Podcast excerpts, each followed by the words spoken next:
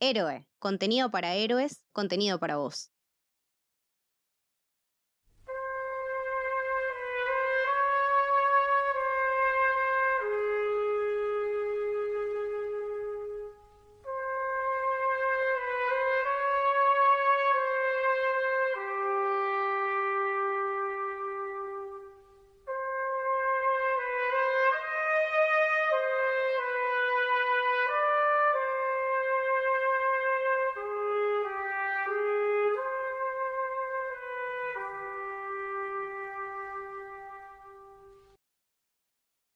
Bienvenidos, bienvenidas, bienvenidas al Camino del Héroe. Yo soy Camito, hoy estoy con Mili. Hola Mili. ¿Cómo va?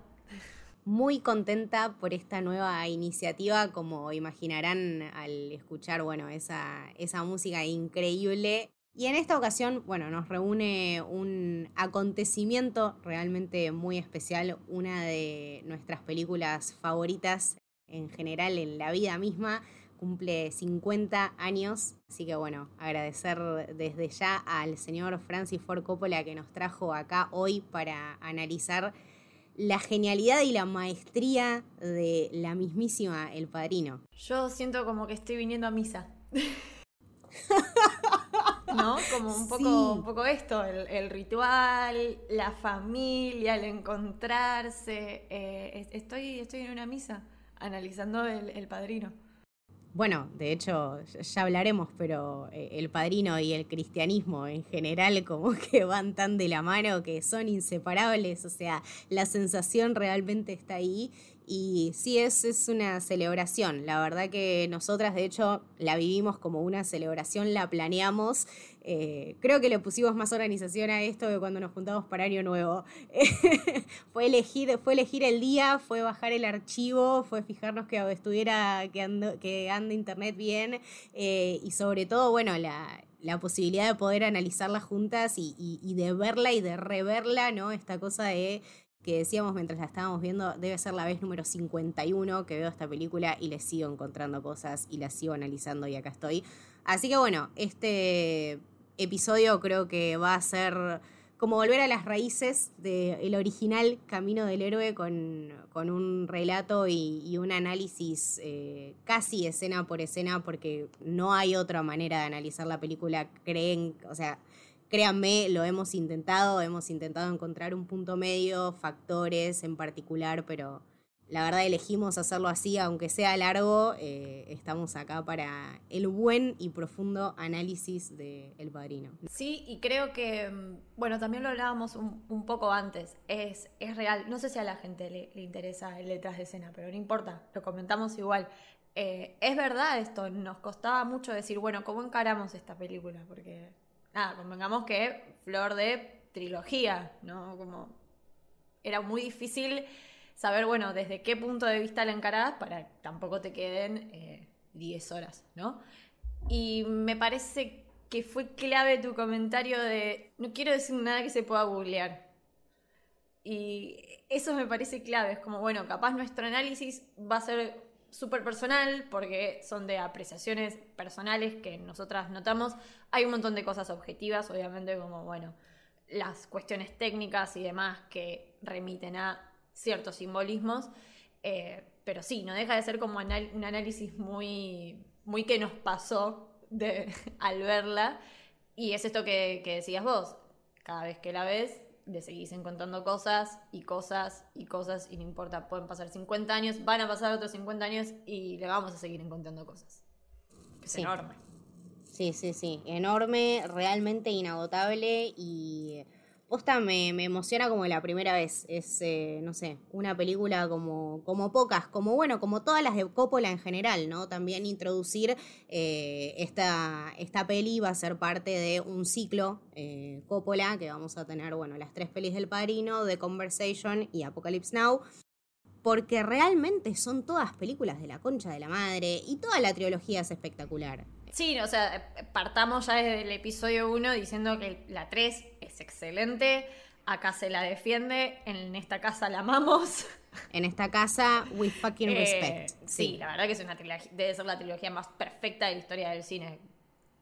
Así que, nada, sí, de la primera a la tercera, es un, 10 y vale la pena este tipo de, análisis. También creo que puede pasar esto, un montón de gente, o, no, digo, viéndola no, le, no se le ven algunos detalles y si escuchas a otra persona diciendo esto, esto, es como, ah, es verdad. Pero porque hasta nosotras no, nos pasó, tipo, un montón de veces de verla y seguir encontrando cositas de, nada, el premio Oscar atrás de la cama del director de cine antes de encontrar la cabeza muerta del caballo. Entonces, como también está bueno, está bueno eso, como bueno, volver a encontrarse con, con estas películas. Y si una película resiste un rewatch 2, 3, 4, 5 es porque es excelente sin duda. Y si resiste 50, ni te digo. Así que nada, retomamos la costumbre vintage de camino y vamos a arrancar por la escena más perfecta de introducción de personajes y introducción de historia en general. O sea, no puedo ser eh, objetiva cuando se trata del comienzo del padrino, ¿no? Creo que tiene todos estos elementos que te lo sitúan no solamente en tiempo y espacio, en contexto con él y con el mundo en general. O sea, son tres minutos sumamente ambiciosos. Me atrevo a decir que es uno de los mejores inicios de la historia del cine ya la, apertura. Y aparte qué particular esto de que no empieza hablando no te empieza mostrando ningún personaje principal. Porque Bonacera no es un personaje principal, es clave después, pero no es principal. Y tiene una manera de, filmarlo ya, es un primer plano del chabón, que, lo ves ahí hablando y relatando su, su historia. Y es como decías vos, ya con esa escena te planta todas las bases de toda la película e incluso cómo dialoga con el final. Que a por ello vamos, ¿no? No nos vamos a adelantar tanto. Pero la de, lo vamos a decir 500 millones de veces, lo anticipo, la destreza técnica con la que filma esa escena, cómo se va alejando esa cámara. Y Bonacera se va volviendo cada vez más pequeño y la mano de Corleone cada vez más grande. Como bueno, estamos entendiendo. Ya entendimos lo que nos quisiste decir.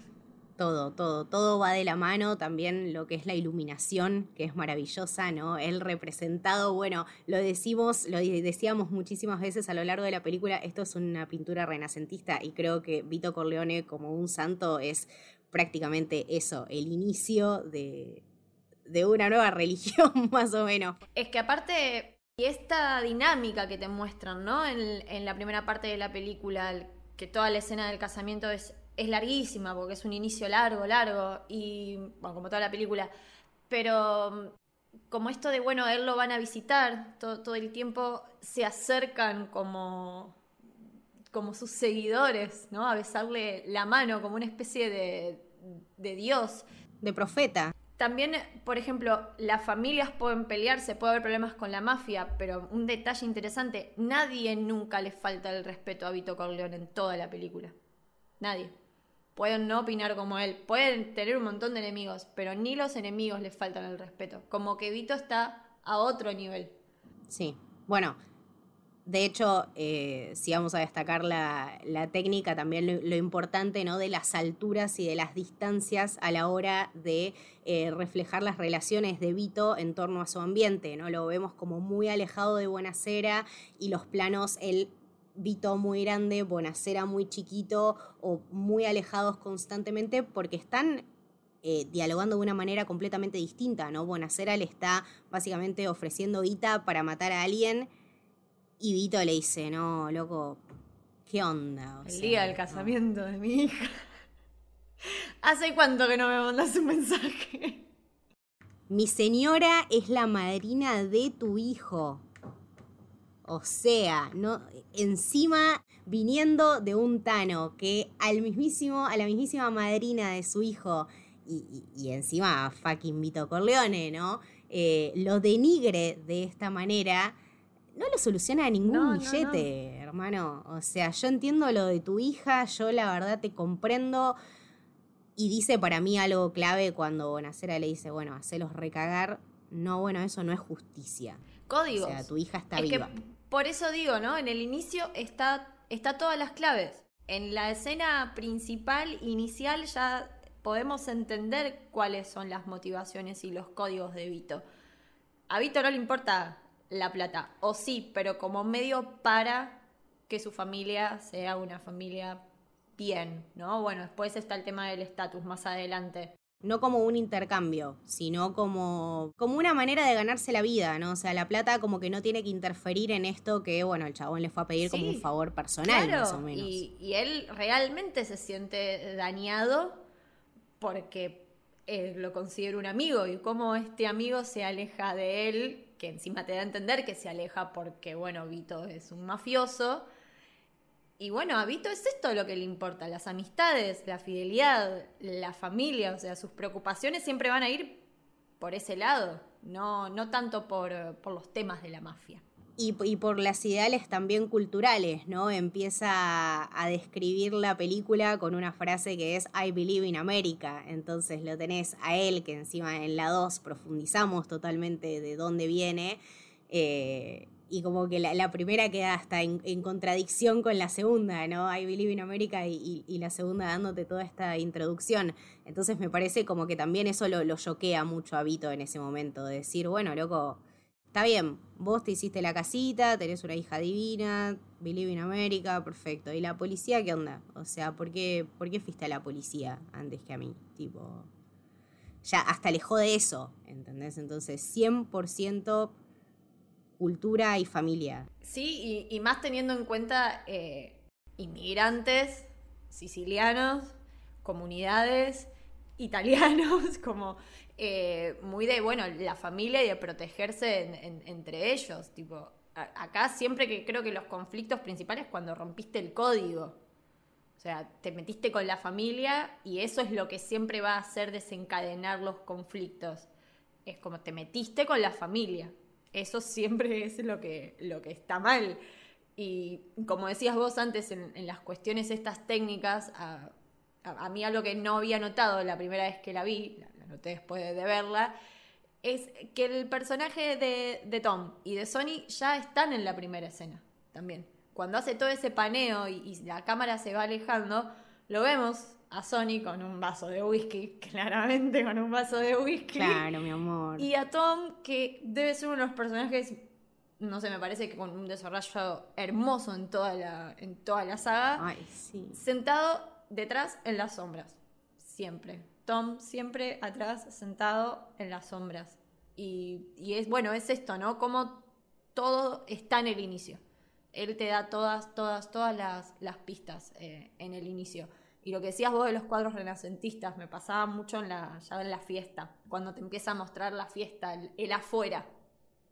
La fiesta es algo que me parece, o sea, una clase total de diseño de producción y de por favor aprovechen la guita que ponen en sus películas. Chicos, eh, la cinta, hashtag la cinta en esa época era carísima. O sea, había que aprovechar todo lo que tenías y tenías que meter todo lo que había. Y tenés estos planos populados, recontrapopulados de gente. Y es esa cosa que aún así los podés espotear, los podés distinguir entre una multitud. No sé cómo explicarlo, no sé si es eh, dónde eh, poner los personajes, no sé si es que ya como que hay algo que te tira a mirarlos, pero no les puedes sacar la vista de encima, no, no se te van en ningún momento. Yo, dos cosas. Nunca pensé que tanto Rosa podía quedar bien en, en, una, escena. Y después me parece que es un maestro en la composición de la escena. El chabón es un maestro de cómo componer escenas y de cómo componer eh, escenarios. De hecho, nosotras cuando, cuando la veíamos decíamos esto de yo creo que apostamos a que el chabón ponía crucecitas en los pisos y le decía hasta a los extras por dónde tenían que movilizarse, porque realmente la composición está tan bien hecha que aunque esté cargado, cargado, porque es una fiesta que está llena de gente, que hay políticos, hay periodistas, también esto, esos pequeños momentos que te muestran a los polis anotando. Sin guiones, sin decir nada. Nadie dice nada. Imágenes. Imágenes te muestra como nada, y la sutileza, ¿no? Como, bueno, anotando ahí las patentes de las personas. Un personaje súper importante rompiendo una foto cuando nota que, lo fotografiaron y no le copa que lo vean en una fiesta Corleone, me parece. Es eso, ¿no? Como te, te muestra todo el tiempo, todo el tiempo te tira data. porque todo eso es información.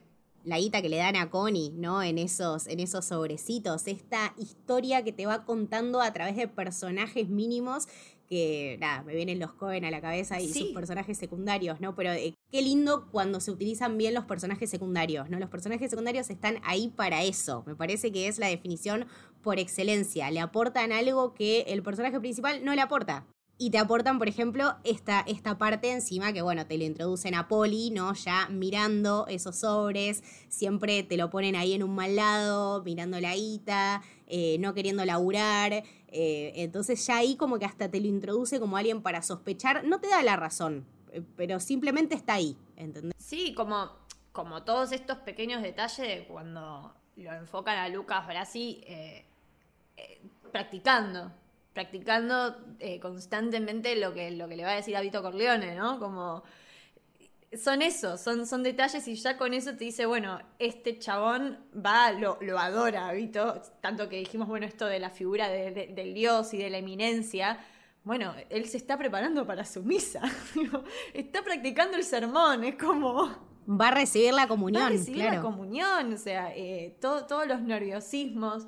Y algo que me pareció muy muy interesante de, esto que decíamos de la fiesta, que lo hablábamos también, el tema de los, de los extras, como que no es, no sé, no es una película de hoy en día donde todos los extras van a ser gente hegemónica.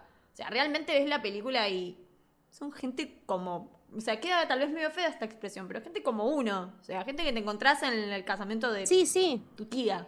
Que, de hecho también decíamos eso, ¿no? La, calidez que te da esa textura de la imagen me hace acordar mucho, bueno, del cine que tenemos ahora, Licorice Pizza, por ejemplo, eh, que vuelven estas caras con texturas, ¿no? Y estas caras con las que uno se puede identificar de alguna manera o lo siente un poco más cercano. También decíamos esto de que las escenas del casamiento en general parece un, un found footage, ¿entendés? Un, un, video que encontrás en la casa de tus abuelos y que lo pones y tipo está eso. Tus abuelos tendrían que tener mucho dinero, ¿no? Pero digo, si alguien tiene abuelos con mucho dinero y tuvo esa boda, fantástico. Eh, pero hasta en las pequeñas cosas uno, uno lo puede ver como algo familiar, o sea, realmente siente una energía, ¿no? Nada, me, lo imagino al enfermo de Coppola la cantidad de veces que ha repetido todas esas tomas hasta que quede la perfecta, pero qué bien, hermano, o sea, no, no vi esto posta, o sea, no, esto no se otro lado, jamás. Esto no se volverá a repetir. Y en relación con esto que, que decías vos, digo, ¿no? Como qué loco que se integre tan bien la maestría del chabón ante la cámara y el venderte, bueno, no vendértelo, pero el mostrártelo y que uno lo perciba como un evento totalmente cotidiano. Como esto que decíamos, nada, puede ser el casamiento perfectamente de tu tío. Y sin embargo hay escenas y, pasajes que parecen coreografiados. No porque no se note natural, por decir, bueno, e, esto está demasiado bien hecho.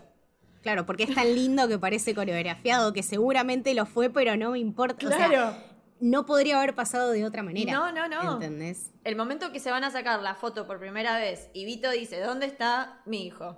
Michael. ¿Dónde está Michael? Michael no está. Ok, Michael no está, no hay foto. Chao. No, sacamos la foto, no, Ustedes hagan lo que quieran, yo no estoy. ¿Y cómo él desaparece en escena? Y al, y al rato empiezan a desaparecer todos los personajes.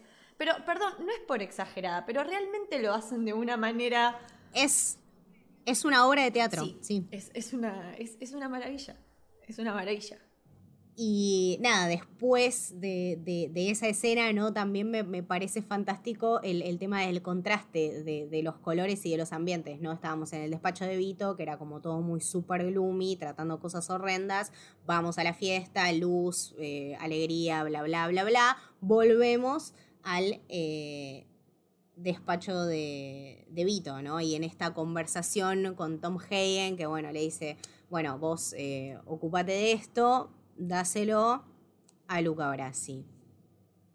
Qué maravilla, qué maravilla de personaje, Luca Brasi en esta casa. We respect Luca Brasi, lo queremos. Es un hermoso personaje y creo que cuando él entra al despacho se da lo que dijimos en el inicio y lo que destacaste vos sobre todo en relación a la distancia. con Lucas Brasi hablan eh, los dos parados, los dos de pie. Si bien Lucas Brasi es mucho más grande que Vito, es una persona bastante imponente, están los dos a la, a la altura y cercanos. Y como él le dice todo lo que había practicado. Es, nada, es muy tierno realmente. Que también puede parecer una estupidez, pero acá los personajes masculinos eh, son tan muy bien hechos. Digo, se dicen. Se dicen cosas lindas todo el tiempo. se tocan, se abrazan. Se abrazan. Eh, de hecho, bueno, como decías vos, también cuando vuelven al, volvemos al despacho, cuando aparece Johnny, Johnny Fontana, ¿no? Como ya directamente ahí con Johnny están hablando cara a cara. O sea, el, plano está como casi metiéndose la cámara eh, en esa conversación. Sí, sí, no, y, aparte también con, la cercanía, ¿no? Con, la que lo trata y con la soltura, ¿no? Cuando está, está todo preocupado y está todo acongojado, bueno, you can act like a man, ¿no? Pero hasta ese reto es como un reto familiar. Exactamente, sí, sí, sí. Y bueno, antes de todo eso está lo que a mí me parece, nada, una cosa divina, que es, bueno, la entrada de Michael Corleone, ¿no? Todo el mundo preguntándose dónde está Michael, dónde está Michael. Y Michael te cae... Tranqui. Tranca, palanca. eh, con su uniforme de milico, súper orgulloso de sí mismo y con una mina que desencaja absolutamente con todas las mujeres del casamiento. O sea, el impacto visual que realmente tienen Michael y Kay, no solamente en esta escena a lo largo de toda la película, pero en esta entrada en general, eh, es muy fuerte, ¿no? Los vemos ya entrando, o sea, literalmente atravesando la puerta. Eh, la entrada es un plano muy intenso de ver. Y después de eso lo vemos a Vito, ¿no? Mirando desde las sombras, desde su despacho, esos dos ojitos que, que, que nada, que lo ven llegar. Nada, se sientan ahí, tranca, se toman un vinito, que ahí hasta se prende un pucho, que de, hecho es algo que no habíamos visto eh, hasta ahora en, la peli, o sea, una mujer que fume, como que también eso la, la setea aparte de es la única vestida de rojo. Y me llama mucho la atención eh, la mesita en la que comen ellos dos. Una mesita de a dos. Eh, como esa intimidad, ¿no? Él no se va a sentar en la mesa familiar con ella. Se sientan en la mesita. Y alejado de todos. Y alejado de todos, sí, sí. Que bueno, de hecho después se ve reflejado en, el diálogo cuando él le dice, mirá que esta es mi familia, pero yo, yo no soy, ¿eh? Como hasta se, se, aleja. Claro, de hecho creo que esa es una conversación muy interesante, ¿no? Porque el tema este de es una historia y es una película que tiene muchísimo para contar. Yo he tenido la suerte de leer el libro y la verdad que es un libro muy cargado de información, pero en la película no se pierde nada. Está todo el tiempo utilizando los recursos cinematográficos para contarte una parte de la historia, sea con un personaje secundario, sea con una narración en primera persona introduciendo incluso al personaje principal, o ahora, por ejemplo, que te lo introduce a Michael, ¿no? Que todos nos preguntábamos, bueno, ¿qué es eh, de la vida de este chabón? Eh, nos enteramos que, bueno, su familia es un tanto particular y que aparte él no, no quiere tener absolutamente nada que ver, ¿no? Esa es mi familia gay, ese no soy yo. Sí, que de hecho me, lo que mencionabas vos antes de los personajes secundarios. La entrada de Michael y Kay también introduce a otros personajes, porque nosotros terminamos conociendo el vínculo que tiene eh, Luca, Luca Brasi con Vito por lo que nos relata eh, por los que nos relata Michael. Y también a la vez conocemos lo de Johnny Fontana. Y ahí te cuenta, él te está contando las dos historias y conoces ya a los dos personajes. Y también tenés eh, a Fredo, que todavía no lo habíamos visto, y te introduce la historia de Tom Hagen, ¿no? Porque, bueno, uno lo, veía en tanta cercanía con, con Vito que la primera vez que lo ves, no sé, yo imaginaba que era su hijo, ¿entendés? Eh, y lo presenta, ¿no? Dice, bueno, Tom Hagen, esta es Kay Adams, Kay Adams, Tom Hagen, eh, Tom es mi hermano, es abogado, bla, bla, bla, bla. ¿Qué onda? ¿Por qué tiene otro apellido? No, bueno, te cuento. No es siciliano. Listo, son 40 segundos, ¿entendés? Listo. Chau. O sea, y, y aparte eso, el espíritu de Vito, ¿no? Y la moral de Vito y los principios eh, que te los remarca una y otra vez, incluso hasta en un relato. Eh, entonces, nada, ya de vuelta, tenemos cuatro personajes introducidos en, no sé, dos minutos. Sí, sí. Que, que de hecho él cuando habla de, de Johnny Fontana y dice, bueno, él como que, bueno, mi papá lo ayudó. ¿Y cómo lo ayudó? Bueno, lo ayudó entrando a la industria de esta manera. Nos da a entender que, bueno, que Lucas Brasi con sus hermosas maneras y muy diplomáticas eh, lo ayudó en un contrato a, Johnny. Em, él habla de eso, pero no habla mal de Johnny en ningún momento. Y de hecho, por ejemplo, Vito también siempre está como diciendo, bueno, pero es un buen ahijado, es buena familia. Eh, también ellos no, no, hablan mal de, de ellos, como que se, se, cuidan y se quieren mucho.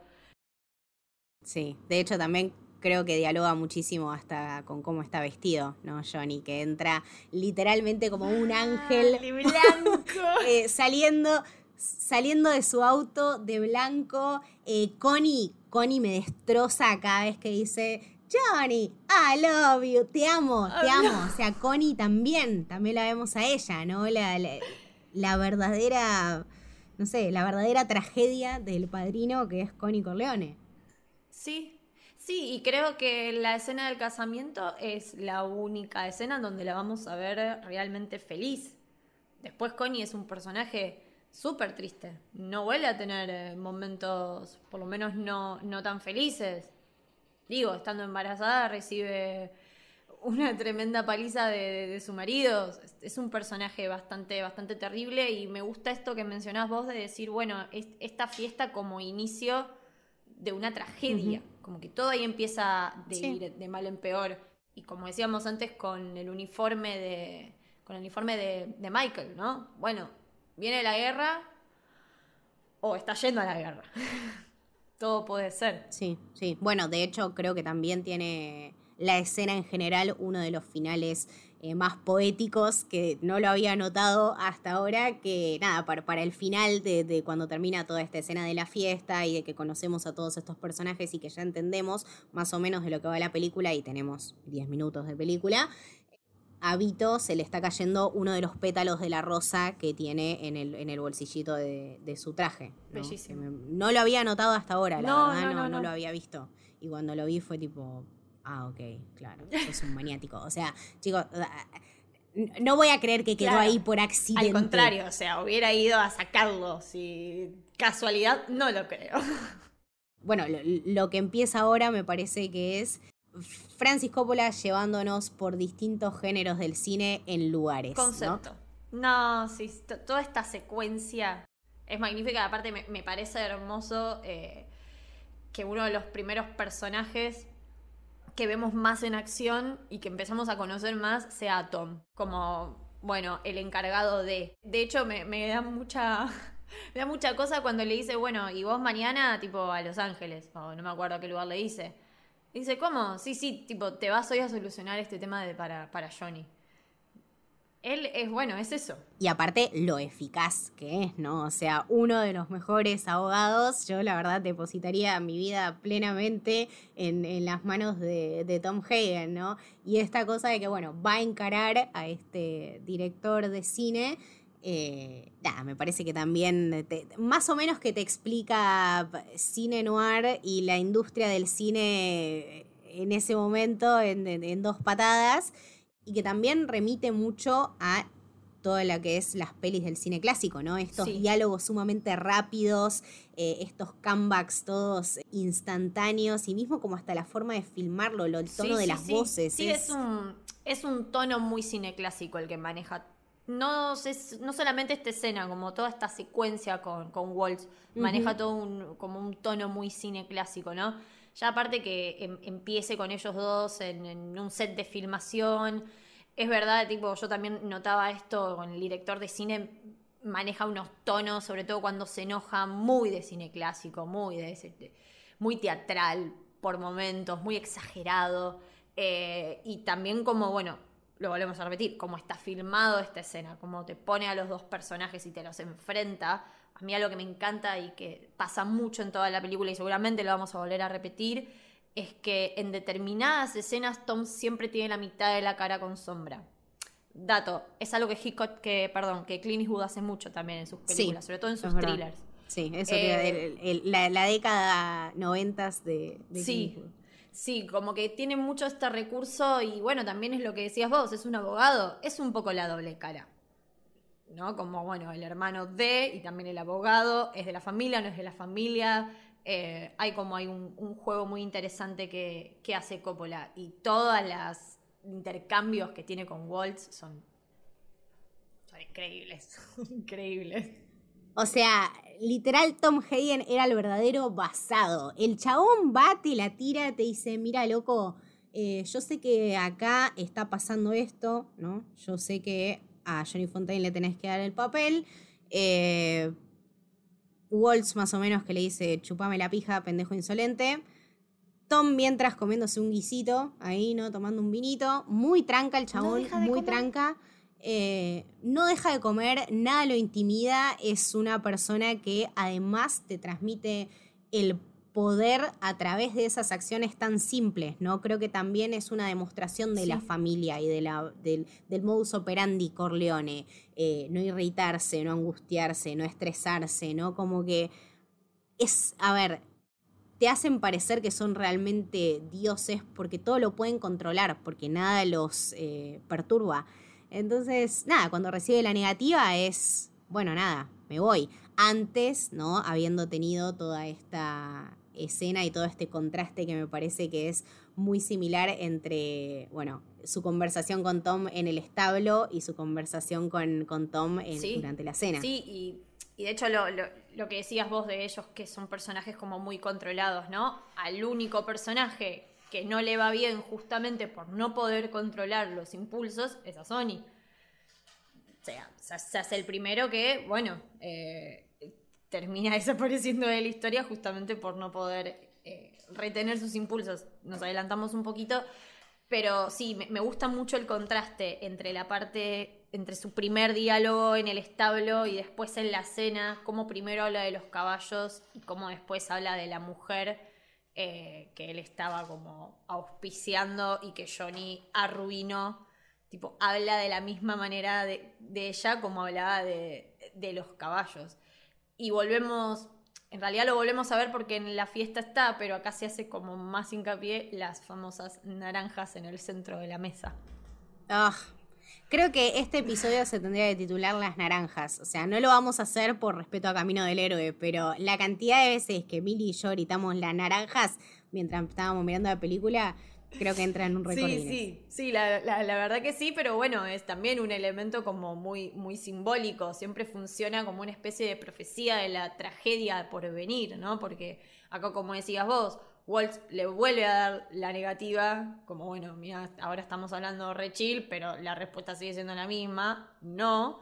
También con un juego de cámaras muy interesante, en el final del, del diálogo él se para y él sigue sentado, ¿no? Como...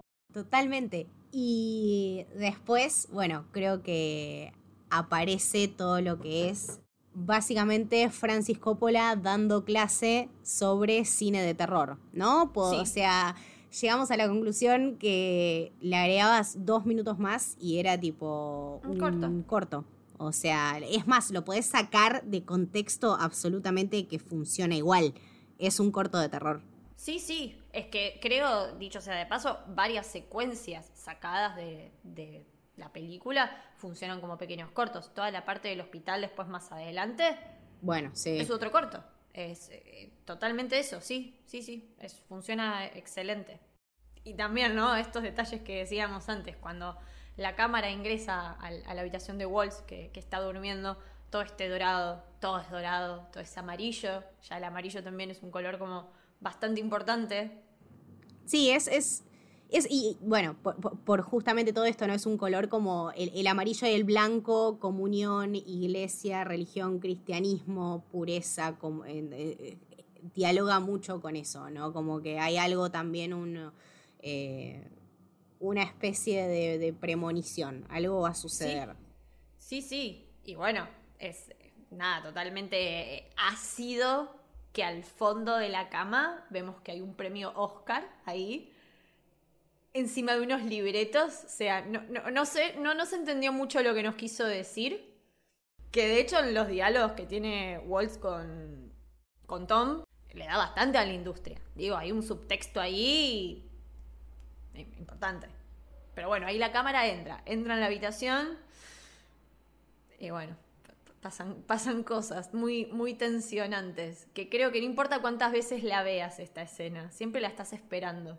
Hay algo que es, no sé, hay algo que es exquisito, es el... Eh, eh, todo en realidad, ¿no? Es como la, la mezcla de situaciones realmente y de recursos realmente perfectos.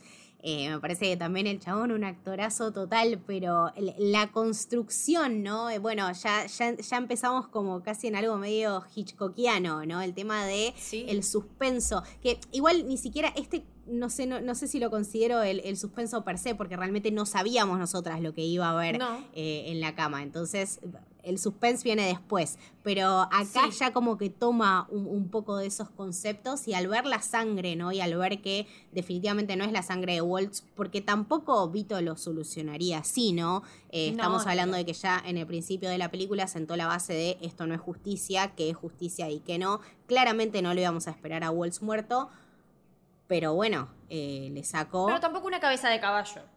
Pero exactamente, pero fue eso, o sea, sacarle su fuente de poder, sacarle lo que él más quería.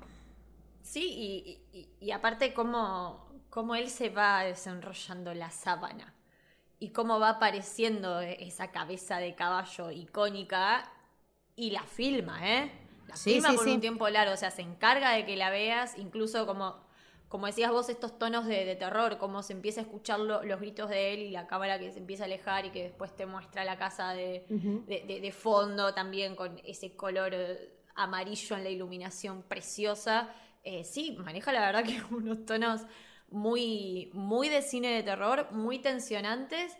Y, creo que, que, sí hay algo de, suspenso, porque es una escena que sigue funcionando muy bien, no importa cuántas veces. Sí, bueno, es verdad, es verdad, tenés razón. Eh, la ves, la seguís viendo y te, te, sigues, te sigues sorprendiendo.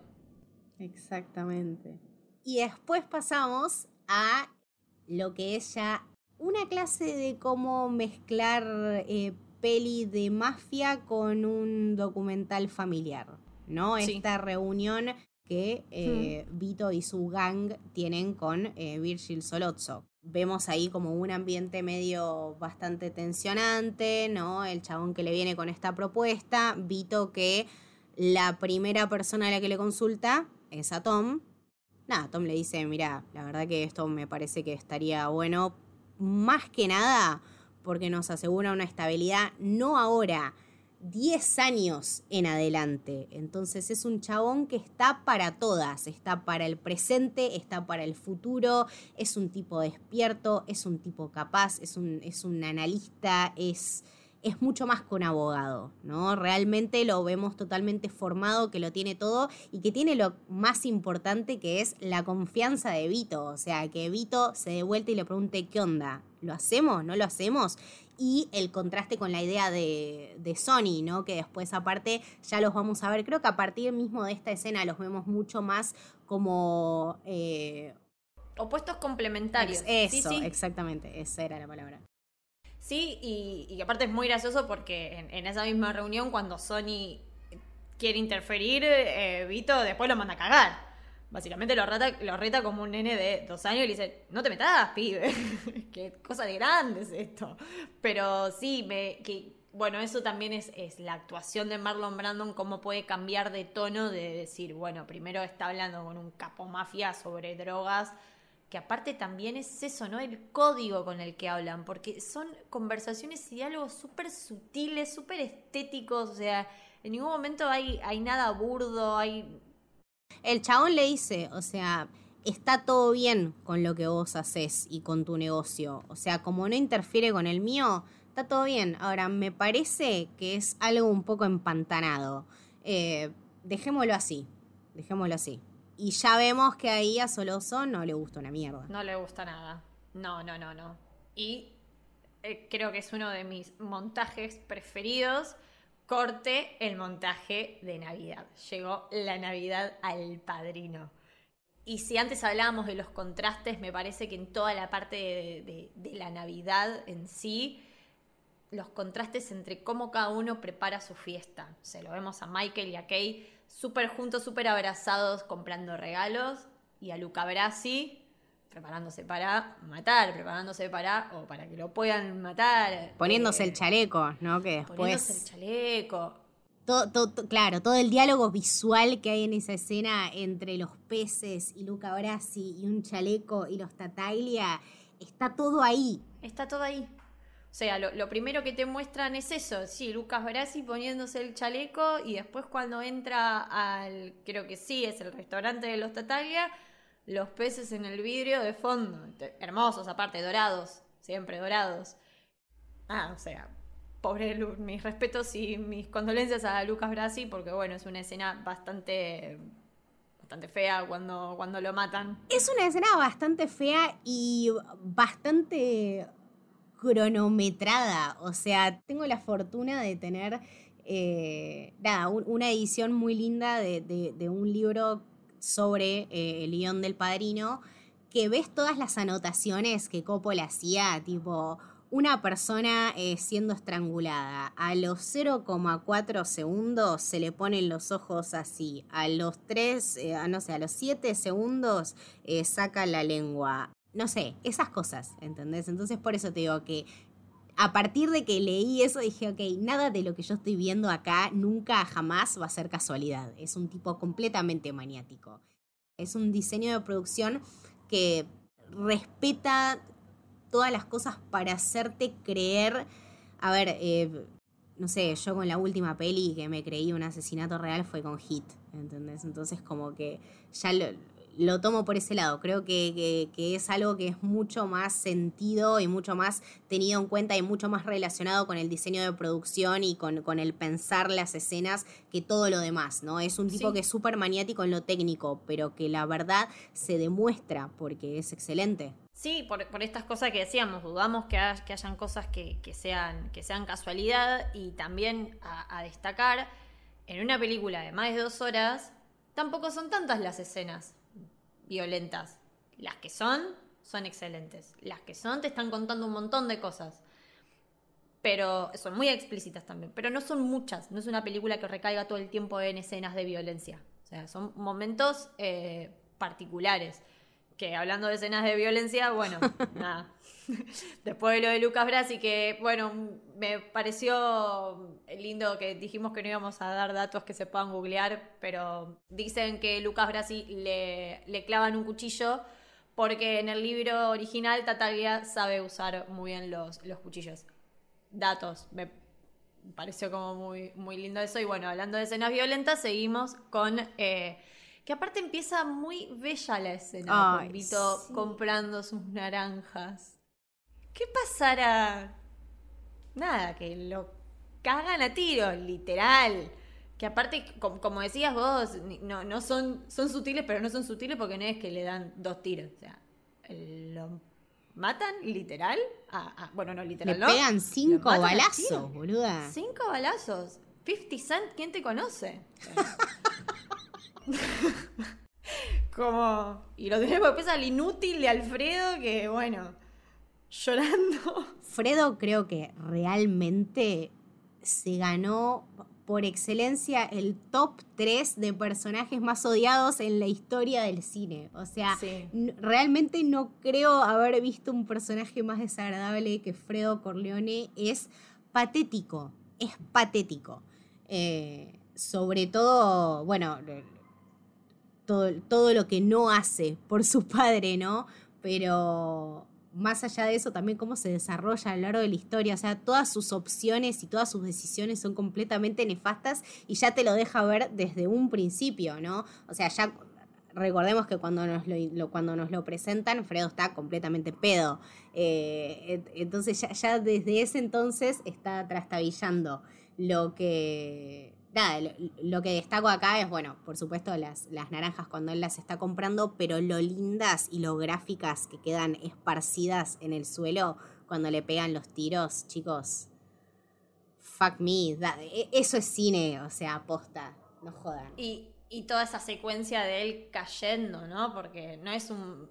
no se desploma así como de, una, por de alguna manera decirlo va cayendo muy lento y volvemos. Eso también es muy característico del cine clásico. Es casi una estatua que se derrumba, ¿no? Es el mito que cae. Es, no, es solamente Vito Corleone muriendo, es toda una cultura y toda una familia. ¿no? Porque él es la cara de todo. Más tarde lo vemos discutir a Tom Hagen y que siempre lo tiene presente, ¿no? Si el viejo se nos va, perdemos todos los contactos, chicos, o sea, somos boleta. Sí, sí, y, creo que a partir de acá sí empieza a desarrollarse más lo que vos decías antes de, toda la cuestión del suspenso, ¿no? Porque ahora lo tenemos a Michael con Kate que se entera del accidente de su padre por un diario en la calle. Y acá empieza el manejo de la información de, bueno, ¿quién sabe qué? Michael no sabe si su papá está vivo o está muerto. Después, cuando Sony tiene ese encuentro con Tatalia, eh, tampoco saben ellos, pero Sony sí, sí sabe y Tom no. Entonces es como todo ahí un juego y que después nosotros sí sabemos que él está vivo.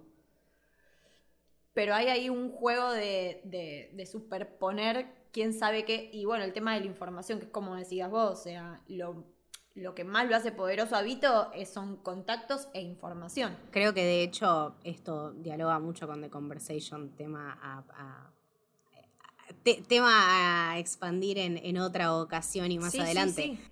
La información como símbolo de poder.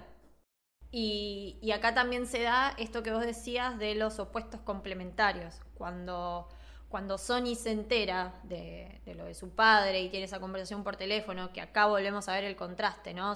En la casa de, de Sony vemos todas las tarjetas de Navidad, vemos el árbol de Navidad, vemos a su mujer con, con su bebé llorando, al a la que echa en un momento, porque bueno, también, em, no a modo de crítica, ¿no? Es, algo totalmente consciente en la película. Las mujeres siempre son desplazadas, siempre las, las, están, echando. Eh, porque bueno, también te están mostrando cuál es el lugar de la mujer y cuál es el lugar del hombre en, este mundo. Eh, y cómo se contrasta cuando Tom habla con Tataglia, la manera y la entereza con la que puede hablar y eso que está hablando con el chabón que mandó a matar a Vito Corleone. Sony no podría haber, no podrían haberse invertido esas escenas. Claro.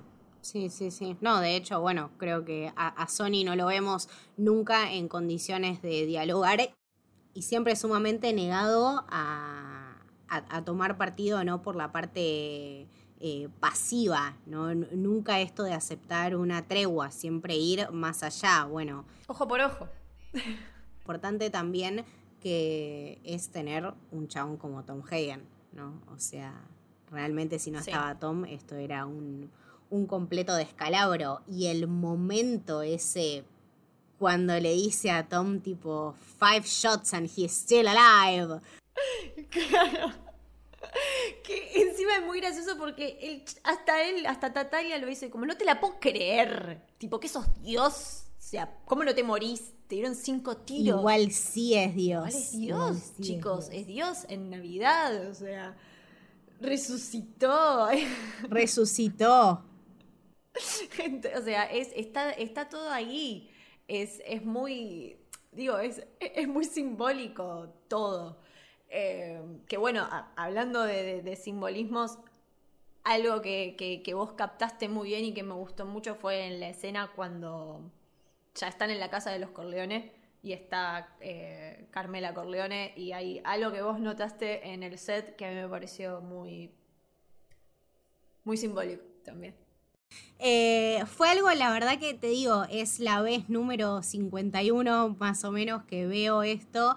Y nada, recién ahora me percaté del cuadro que está atrás de, de, Carmela cuando están subiendo a Vito por las escaleras, que es de una rosa o de una flor eh, que es de una flor toda marchita, ¿no? Como muriendo, y también ese, ese color medio crema, como bueno, cerca del amarillo, ¿no? Y, todo lo que esto representa en, El Padrino.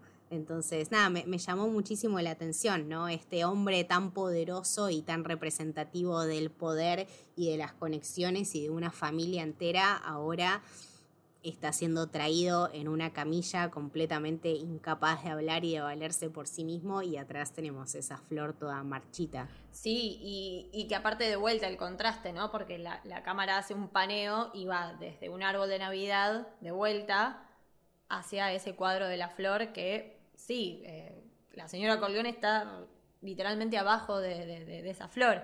Eh, nada, todo nos está narrando algo, en definitiva eso es lo que estamos traduciendo un poco. Eh, pero sí, bueno, lo que decías vos, ¿no? Todos después estos planos de los hombres reunidos en el despacho de, de, Vito. ¡Ay, hermoso! Están pintados, están pintados al óleo.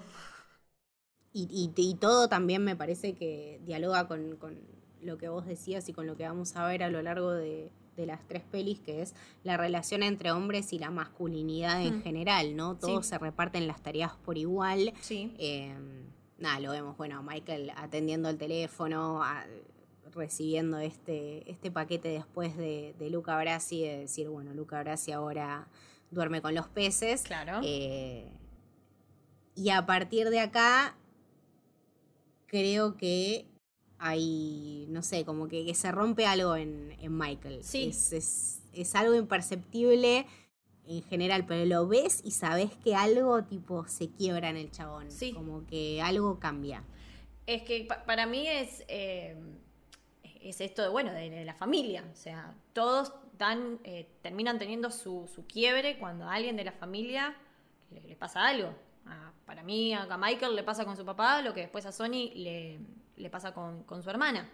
Eh, y, y en todas, y después en las otras películas también, o sea, todos los desencadenantes siempre son eh, por cuestiones más familiares que por las cuestiones de, la mafia. Está bien que, bueno, la mafia y se termina metiendo con la familia, como esto, son los dos mundos que, están todo el tiempo en, diálogo, porque de hecho aparece un personaje muy, muy simpático, el, gordo Pete, perdón, pero lo voy a decir, lo, voy a decir al gordo Pete.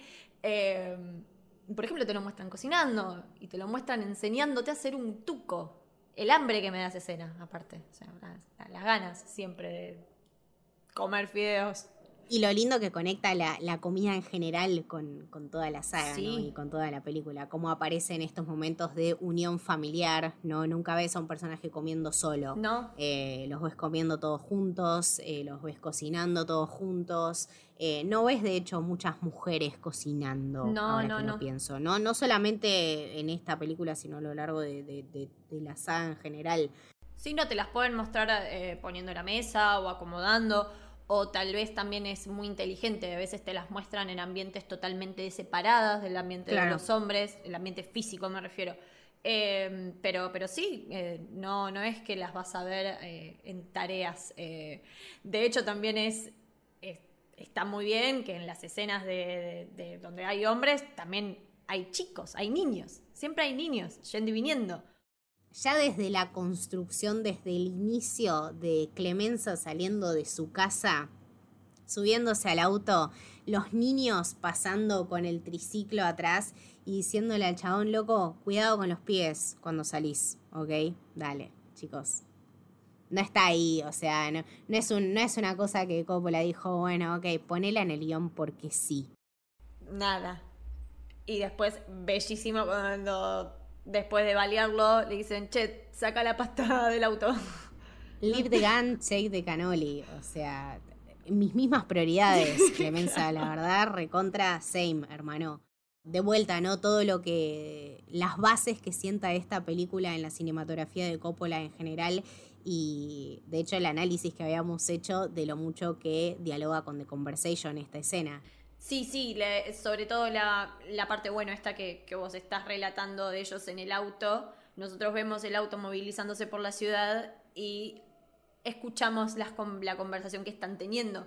Si eso no es de conversation, no lo sé. Porque aparte, no sé, se escucha la voz en off, pero no, no se escucha como, como se escuchan todos los diálogos. Hay como un cierto ruido, como si alguien los estuviera espiando y que tampoco creo que sea, que sea casualidad.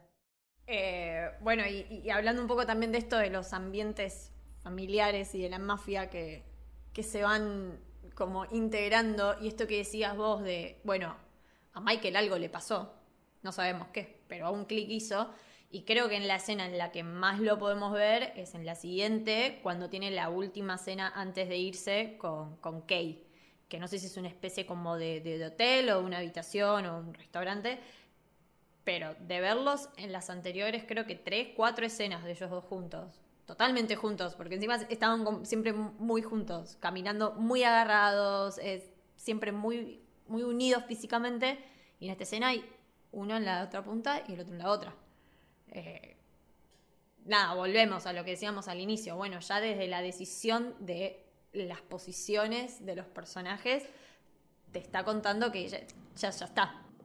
Y también de, la fotografía, ¿no? Y del manejo de los ambientes. Este, pasamos de algo muy eh, anticlimático o muy oscuro o muy deprimido, como es la familia Corleone en, en este momento, ¿no? La casa Corleone en general, a eh, el cuarto de Kay de hotel, que es todo blanco, reluciente, ¿no? Y ella que lo estaba esperando con todas las ganas y con una cena hermosa, simplemente para que Michael le diga, bueno, amiga, nada, volvete a la casa de tus viejos y nada, yo te pego un llamado. Claro. ¿Sabes? Cuando pinte, te, te llamo.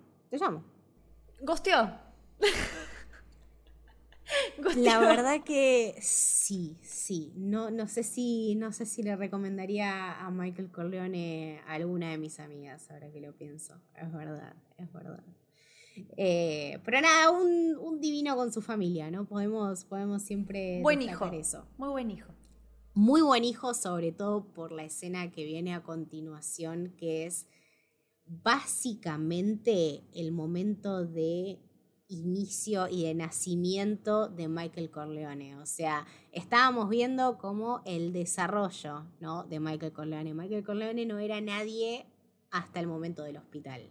Sí, yo creo que toda, toda la, escena del hospital, que bueno, como dijimos con la escena del director y de Tom, creo que con esta pasa, pasa algo muy similar. La, la podés sacar de la película y verla como un corto que funciona totalmente desde que él llega al hospital con toda esa iluminación navideña eh, hasta, hasta el final y, todo, todo lo, que pasa. Eh, nada, el, plano secuencia que está filmado desde las escaleras, de donde después lo vamos a ver venir a Enzo como una especie de salvación Tipo, y lo, y lo ves a Vito movilizando la, cama de su papá, pero lo vemos desde una perspectiva.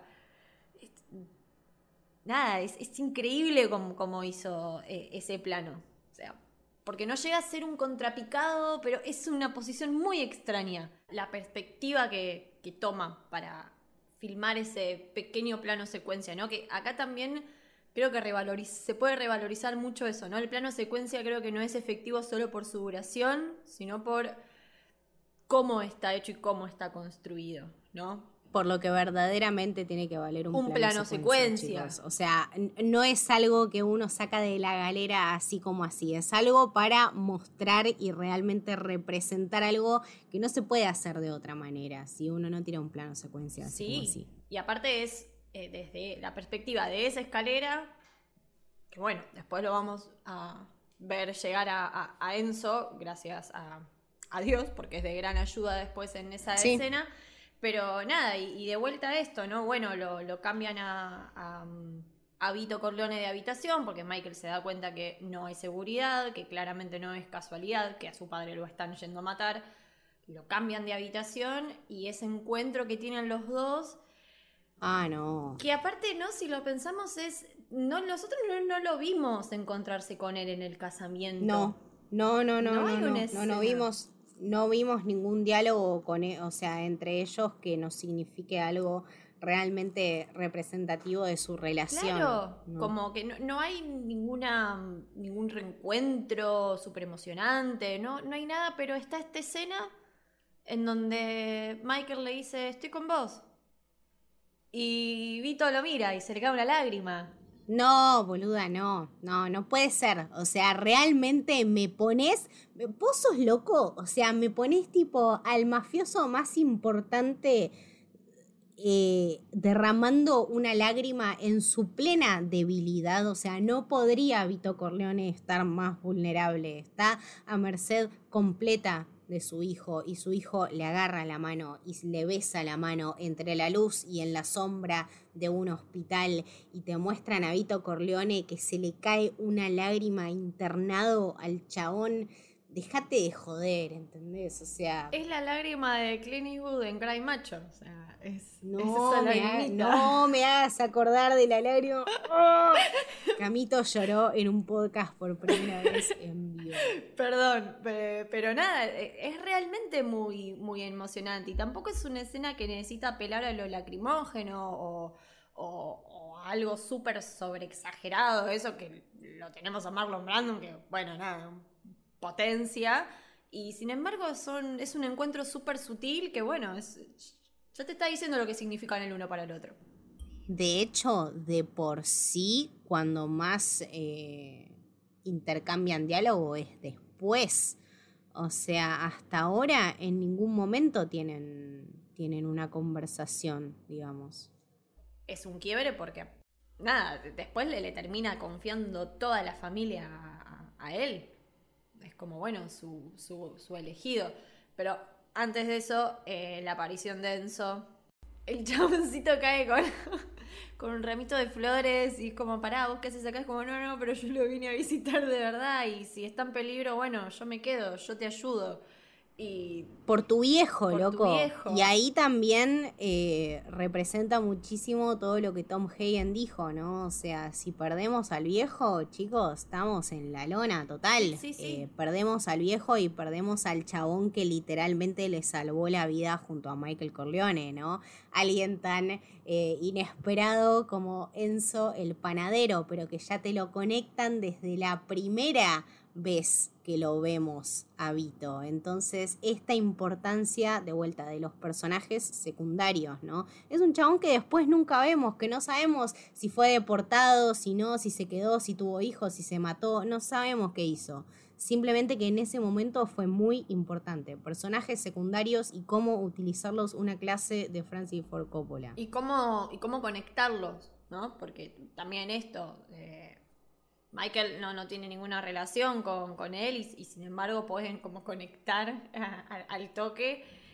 Es más, me parece que incluso el momento en donde a Enzo le tiemblan las manos después de este encontronazo con la gente que quería matar a Vito, que al verlos a ellos, bueno, siguen de largo.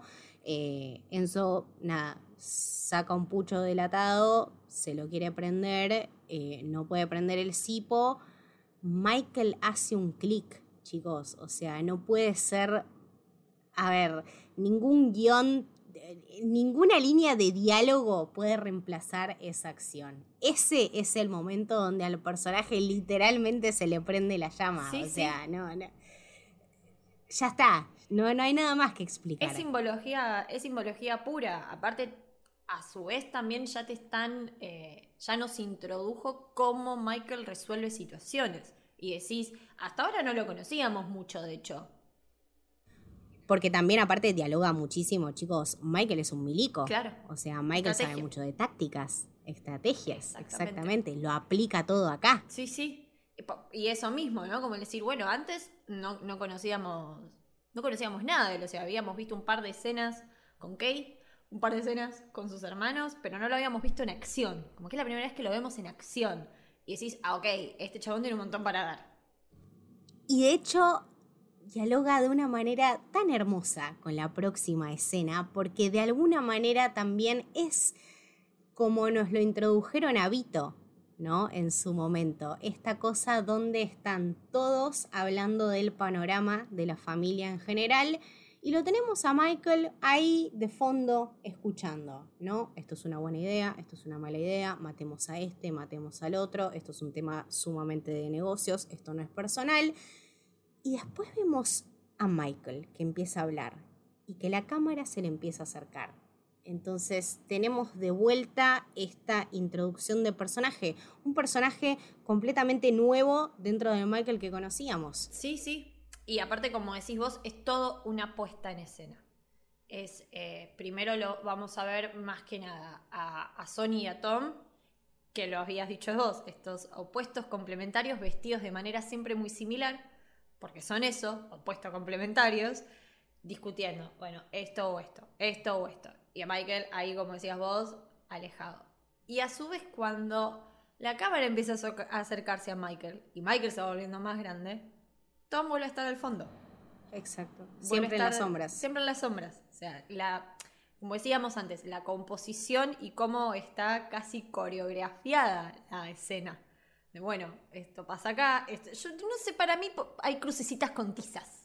Obvio, boluda. Michael en la misma posición de poder que Vito Corleone, ¿no? O sea, sentado en el sillón, piernita sobre la otra piernita, manitos eh, en los descansabrazos, completamente dueño de su lugar, de su momento y de su espacio. Sí, sí. Queda clarísimo, pese a que Santino es eh, el hijo más envuelto en esta situación, quién es el que realmente tiene que hacerse cargo. Sí, sí, el más capacitado aparte por esta incapacidad que también tiene Santino de poder contener sus impulsos, que es lo que lo lleva a, bueno, después lo vamos a decir, a, morir.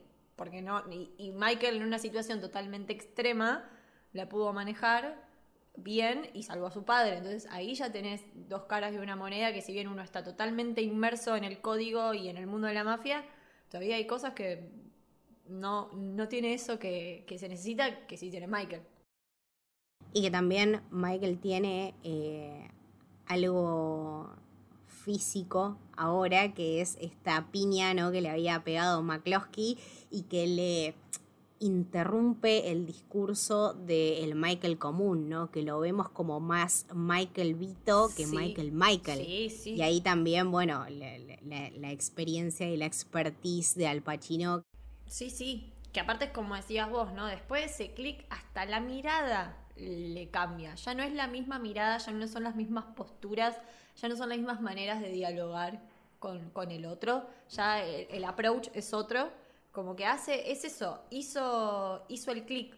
Y me, parece muy, muy dulce la escena en la que él entra a esta habitación todo golpeado y Santino le dice hermoso, bellísimo, bellísimo. Beautiful, beautiful. Lo agarra y lo, lo tiene entre sus manos y lo mira y le dice, sos hermoso. Me pareció, nada, eh, es precioso. Y, también, ¿no? Lo, lo, del golpe, como esta, este elemento que puede simbolizar un montón de cosas. Se lo puede ser, nada, tu bienvenida al mundo de la mafia, esto va a ser así, o también esto, bueno, eh, empieza a convertirse en su padre.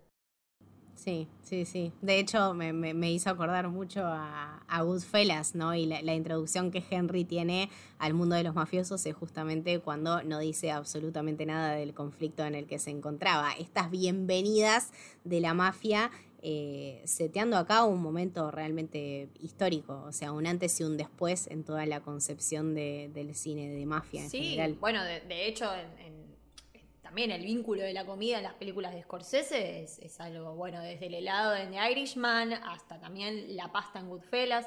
Eh, sí, dialogan un montón, pero no tampoco podemos ponernos a hablar de... No, no, no, no, esto podría durar... Podríamos. Eh, por siempre, pero... Seguimos. Nada, me, me parece muy no sé, como muy poética esta escena donde, como decías vos, ¿no? Están todos, bueno, en reunión, están todos eh, almorzando, Pete Clemenza cocinando, le tira ahí un par de tips a Michael, le dice, mira, eh, tenés que hacerlo así, tenés que ponerle un poquito de ajito, un poquito de tomate, no sé qué. Mi secreto es el azúcar. Vos tenés todos los tips, boludo. De hecho, bueno, es el que a Michael lo ayuda a planear todo este tema, ¿no? Y le da el arma, le enseña cómo dispararla, me parece que esa es una escena de vuelta. Eh, la planificación y, la estructura de, la posición de todos en general, ¿no? La construcción de la escena en su momento, eh, Pete Clemenza enseñándole a disparar con la imagen del Papa atrás, como casi aprobando esta, esta decisión, ¿no? Es algo, bueno, no lo podés, no es casualidad, repito. No, no, no, nada es casualidad, aparte es la imagen del Papa, el espejo roto. Eh, no, sí, ya, y aparte es una escena que dura muy, muy poquitito, pero ya bueno, te, te dice, te dice un montón y me parece que bueno, es justamente este personaje representa esto, él sabe poner los toques, los condimentos necesarios para que las cosas eh, eh, puedan funcionar. Y, de hecho, bueno, en toda esta reunión familiar también que, nada, es, algo que me, me, puso como re triste, también lo vemos. Sí, boluda, sí, por favor, no, sí, nos sentimos muy tristes. tipo como que te, sentí, te sentí re, mal y, y también pareció como re triste, pobre, ver a Tom comiendo parado todo el tiempo, es decir, siéntenlo, pueden hacerlo parte de la familia está siempre exactamente en una posición distinta a todos los otros personajes y particularmente distinta a Santino, ¿no? lo, vemos en este caso eh, parado comiendo a las apuradas eh, con chaleco y corbata y lo vemos a Santino, bueno, eh, en musculosa y tiradores. Entonces ya de vuelta hay algo como que somos iguales, pero no, somos, iguales. Hay algo distinto. y pasamos al drama familiar ahora. Y pasamos un poquito al, drama familiar, exactamente. Eh, y a todo lo que es, bueno, ya como algo medio Hitchcockiano. ¿Medio? La escena de... ¿Medio? ¿Medio? medio, medio porque no, no, quería como causar un, un impacto.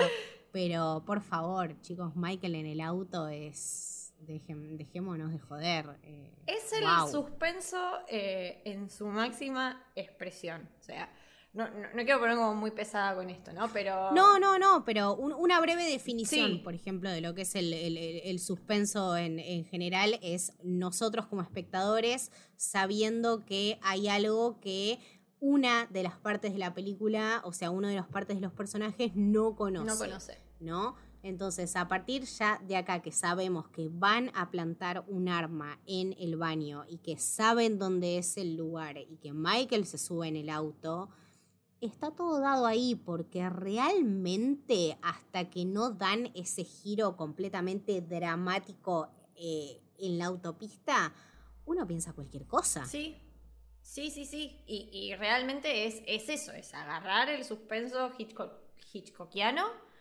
y ponerlo en, el padrino. O sea, no. El suspenso funciona de mejor manera, como eso, como decís vos, cuando vos tenés la información que un personaje no tiene y que es fundamental para él. No sé, hay, una frase muy, muy divertida de Hitchcock que él decía como, bueno, eh, hay una bomba abajo de una silla.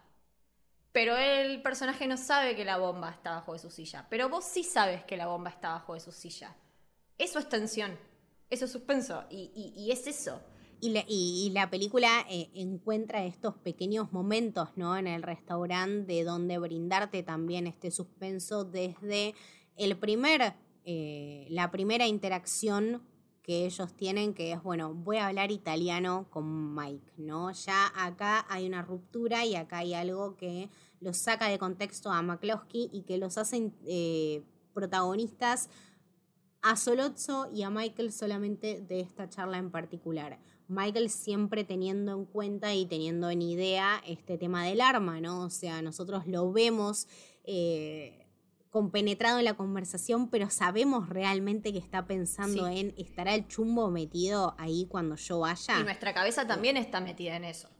Por eso, no, no, creo que en, el primer visionado absolutamente nadie recapitula en esta conversación. No es casualidad tampoco que esté en italiano, ¿no? Te quiere sacar completamente de contexto y todo el tiempo te está pusheando y te está empujando y, te está testeando constantemente hasta dónde vos podés soportar. Eh, es, es casi una, una tortura, un juego de tortura. ¿Nos está psicopateando, señor Coppola? No, ¿qué decís? ¿Vos estás segura, Coppola, psicopateando a sus espectadores? Nah, debes estar, debes estar muy confundida, Mili. Eh, y este momento donde él realmente toma conciencia, ¿no? Como en el momento del hospital donde prende ese encendedor, bueno, tengo que ir al baño. Y acá empieza el momento de tensión, ¿no? O sea, todas las cosas que pueden pasar. Le pueden decir que no a ir al baño, puede ir y el arma no estar, puede estar el otro siguiéndolo y puede verle el arma. O sea, hasta que no pasa todo esto, uno no está realmente en paz. Sí, sí. De, hecho, a mí me resultaba muy. Es, tal vez nada que ver, ¿eh? Pero el inicio de la escena con el mozo abriendo el vino y sirviéndolo, a mí eso me pareció re incómodo, re tensionante, pero también por esto que decía, ¿no? Nosotros queremos que vaya y que busque el arma. Y bueno, de hecho, cuando va al baño, que destacamos, es amarillo ese baño, y no lo encuentro en el primer cubículo. Ah, no. Eh, cosas. Cosas pasan. Cosas, pasan cuando no encuentra el arma y después tranca, la encuentran, que es como decís vos, la tensión no desaparece porque está bien, encuentra el arma y decís, ok, ¿cómo vas ahora a sentarte con el arma? Y si se dan cuenta que tenés el arma y bueno, sí, es, es eso, es el suspenso mantenido en toda una escena, no termina más es el suspenso y aparte es la confianza que uno como espectador le tiene a un personaje como es Michael Corleone, ¿no? Que lo vemos cambiar tan repentinamente de un personaje sumamente dudoso y alejado de su familia a una persona con los principios muy en claros. Yo creo que en, en, nuestro interior nunca dudamos de la capacidad de Michael para sentarse y, y, conversar con ellos y a la vez volver del baño y pegarles cuatro tiros. Y me parece que incluso eso también es lo impactante, ¿no? O sea, tal como se prendía el encendedor en el hospital, acá estos disparos activan algo en Michael y sabe que su vida cambia completamente. Realmente, porque, o sea, se tiene que ir, tiene que dejar el país. Es, es un movimiento que, si bien es muy astuto y muy bien pensado y tiene sus bases, va a llevar mucho tiempo. Sí, sí, sí. Y bueno, como destacamos antes, Marlon, a Marlon Brandon es imposible no destacar el trabajo de Al Pacino, la tipo desde que llega al baño, se sienta hasta que da los tiros que da, todas las expresiones por las que pasa, que ahí de vuelta, ¿no? Ya lo dejamos de escuchar a Tataglia hablar, ya no lo escuchamos más, como decías vos, ¿no? Ya solamente lo vemos a él, el ruido del tren de fondo y él hablando, pero ya no importa, es solo la cara de él que pasa por 300 billones de expresiones, nada, sí, y corte y nos vamos a...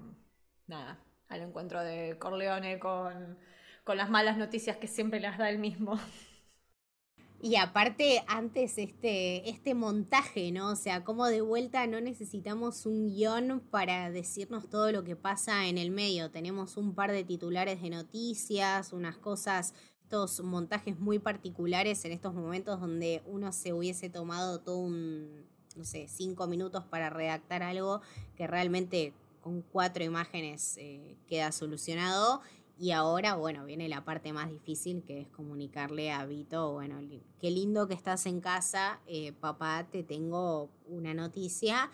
Eh, Michael es la persona que ideó todo esto, ¿no? O sea, Vito siendo recibido en su casa, con toda su familia, con todos sus afectos, a él no le importaba absolutamente nada, que se vayan todos a la mierda, Tom, vos quedate, no me importa un choto nada. ¿Qué onda Michael? ¿Dónde está Michael? El chabón no puede ni siquiera hablar y la única cosa que entendemos es, ¿Where is Michael? No, bueno, eh, te tengo un par de noticias. Pasaron unas cosas. Eh, la mirada de decepción de Vito Corleone. ¿Qué hicieron? Se van, tipo, no los quiero ver. se queda el idiota de Fredo nada más, sentado al lado de un saco de naranjas. No, bueno, ahí volvemos. Pero, pero sí, es, es impresionante la, expresividad de, de nada, de, de Vito y esta desesperación y esta ¿no? También algo que lo indigna, que lo enoja, que tal vez lo, lo, llena de ira, y sin embargo lo único que le dice es, ok, váyanse, déjenme solo. No putea a nadie, no... No, bueno, se van. Y creo que todos con eso, digo, creo que Tom entiende bastante bien lo que significa eso de bueno, andate. pero nada, de, vuelta a eso, las maneras que, tiene de, demostrarlo y, siempre la entereza con la que eh, Vito reacciona, eh, creo que por eso lo hace tan icónico también. Creo que realmente entendemos la esencia del personaje en sí en la segunda película, pero en esta primera te deja perfectamente en claro qué tipo de chabón es. y ahora arranca todo lo que sería la peli de Michael, básicamente, y la peli eh, felinesca, por así decirlo, ¿no? Eh, es como... Es, es, una cosa, es una Italia casi onírica. Este montaje maravilloso, medio Fellini inspired que, hace Coppola, ¿no? Estos eh, ambientes y estos paisajes sumamente reales y sumamente preciosos de una Italia vintage, no, no, no te muestra Roma el epicentro del quilombo, no, no, no, te remonta a los pueblitos antiguos, a los pueblitos de la vendetta, a donde eh, Vito Corleone es realmente originario, ¿no? Michael Corleone fue directamente a sus orígenes. Sí, y, de hecho va caminando, ¿no? Como le ofrecen de llevarlo, él dice, no, yo voy caminando, como una especie de eh, procesión. Eh, está bien que nosotras conectamos todo, ¿no? Y no nos gusta eso. Pero, pero bueno, es esto, ¿no? A él le dicen, bueno, te llevamos, vamos en auto. No, no, no, yo voy caminando al pueblo de mi papá. Yo voy caminando. Y hace la entrada hermosísima, con flores de fondo, la bellísima Polonia. Qué, qué hermosa, es muy hermosa es muy hermosa y también es completamente opuesta a todo lo que era Kay. No americana. Ajena a lo americano en, todos sus sentidos. Uno incluso podría asumir que es italiana y más adelante nos enteramos que es medio griega, ¿no? Como que tiene esas eh, raíces griegas en, su vida y que se llama eh, Apolonia, ¿no? Y de hecho más exótico que eso, no se encuentra. Claro, pero, pero aparte el impacto que hace en, Michael y otra vez props up siempre a Al Pacino por su actuación impresionante, eh, queda realmente impactado y choqueado cuando la ve, como que posta siento que él se encuentra a él mismo, no solamente en ese ambiente, sino junto con Apolonia. Sí. Que, bueno, que Apolonia también después va a ser una, un gran desarrollo de, su personaje en sí. Pero toda esta conversación que él tiene con el padre, ¿no? Eh, cuando van a tomar algo y encuentran que, bueno, el padre al que le, al que le dicen que, nada, que él había conocido, que él había visto a esta chica, eh, tiene una relación realmente con esta chica. Hay un vínculo. claro, y le dice, no, bueno, pero vení que te voy a contar algo. Eh, yo soy, yo me llamo Michael Corleone y a mí me están buscando y hay un montón de gente que pagaría mucha guita por esta información. Pero tu hija se quedaría huérfana. Así que, ¿qué onda? ¿Qué hacemos? Sí, sí. Sí, aparte esto que, que mencionabas antes, ¿no? Como no se para en ningún momento. O sea, el padre se va muy, muy, muy ofendido y cuando lo, lo traen para que hable con Michael, el Michael no se para, de hecho está tipo ahí tiradito con el bracito para atrás y le da todo ese discurso que a lo que vos mencionabas casi ni lo mira. Como que él habla y está como seguramente pensando en su casamiento, o sea, él ya estaba craneando todo. Eh, nada, y, también algo que me parece como un, hermoso guiño y que dialoga mucho con toda esta parte de Apolonia es en escenas anteriores Kay había jodido con, con Michael con esto de bueno, si yo fuera Ingrid Bergman, me, me querrías más. Y Apolonia es morocha. Y Kay es absolutamente rubia, tipo, es como poner a Grace Cayley y a Ingrid Bergman en dos polos opuestos. Eh, entonces, nada, me, pareció, va, tiene como mucho ahí por, por decir. Y también esto de, de Kay casi siempre vestida de rojo y Apolonia casi siempre vestida de blanco a Polonia siempre teniendo un approach muchísimo más cercano desde, desde su aporte ¿no? cultural y de las mismas raíces de, de, Michael y donde a él realmente pertenece, ¿no? Siento que más allá de todo lo que lo une a Polonia, hay algo que le tiró a formar esa relación. Es simplemente con, mínimos gestos y, con mínimos planos en, en general pero contextualmente uno se da cuenta que el personaje de Michael cambia radicalmente eh, frente a Polonia, ¿no? Que lo quiere casi como hacer un hombre mejor. De hecho, lo hablábamos también cuando lo estábamos mirando, este tema de que entre ellos no hay mucho diálogo, o sea, entre Michael y Apolonia no hay nunca un ida de vuelta muy profundo, no conocemos mucho su historia, no sabemos mucho nada más allá de lo que nos cuenta este hermoso montaje respecto de cómo se va desarrollando ¿no? su relación eh, ellos juntos, eh, él conociendo a su familia, él acompañándola a caminar y toda la familia de ella en procesión atrás, eh, todas las mujeres vestidas de negro, ella también que tropieza cuando está caminando junto a él.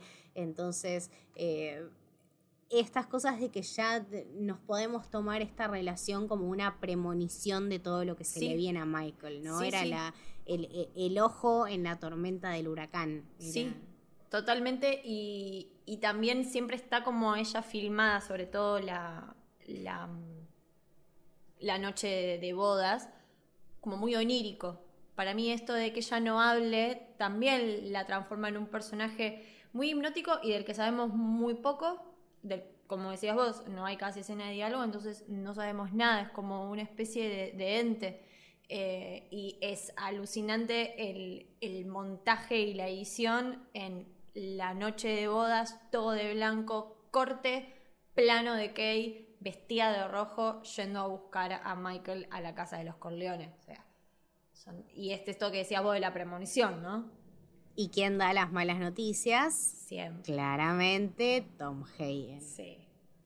Es un círculo vicioso y eh, sobre todo me parece que es un círculo vicioso en todo lo que respecta a el género en general, valga la redundancia, ¿no? A lo que viene después, que es el enfrentamiento épico, tipo la batalla de gladiador entre Sonny y Carlo, que es el marido de Connie, ¿no? Connie, repetimos, eh, el único momento de felicidad real que tuvo fue en su casamiento. Ya a partir de ahí Vemos que ella no es una mujer feliz en su matrimonio, que Carlo evidentemente la engaña con otras mujeres y eh, vemos a esta Connie completamente golpeada y abusada por su marido, que cuando Sony va, bueno, la encuentra en estas condiciones y absolutamente pierde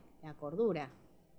Sí, sí, y el contraste, ¿no? En los colores de, los dos, como uno está de celeste y otro de naranja, tipo colores totalmente opuestos, totalmente opuestos. Eh, ahí, no, hay, no hay un opuesto complementario, ahí es totalmente opuesto. Eh, y, sí, a mí me, siempre me, sensibilizó y me chocó mucho la, escena en, donde Carlos le, le pega a, a Connie estando embarazada. Es como un, una mujer ya el, físico muy chiquitita, o sea, es literal, es una soga con un nudo, esa tipo embarazada.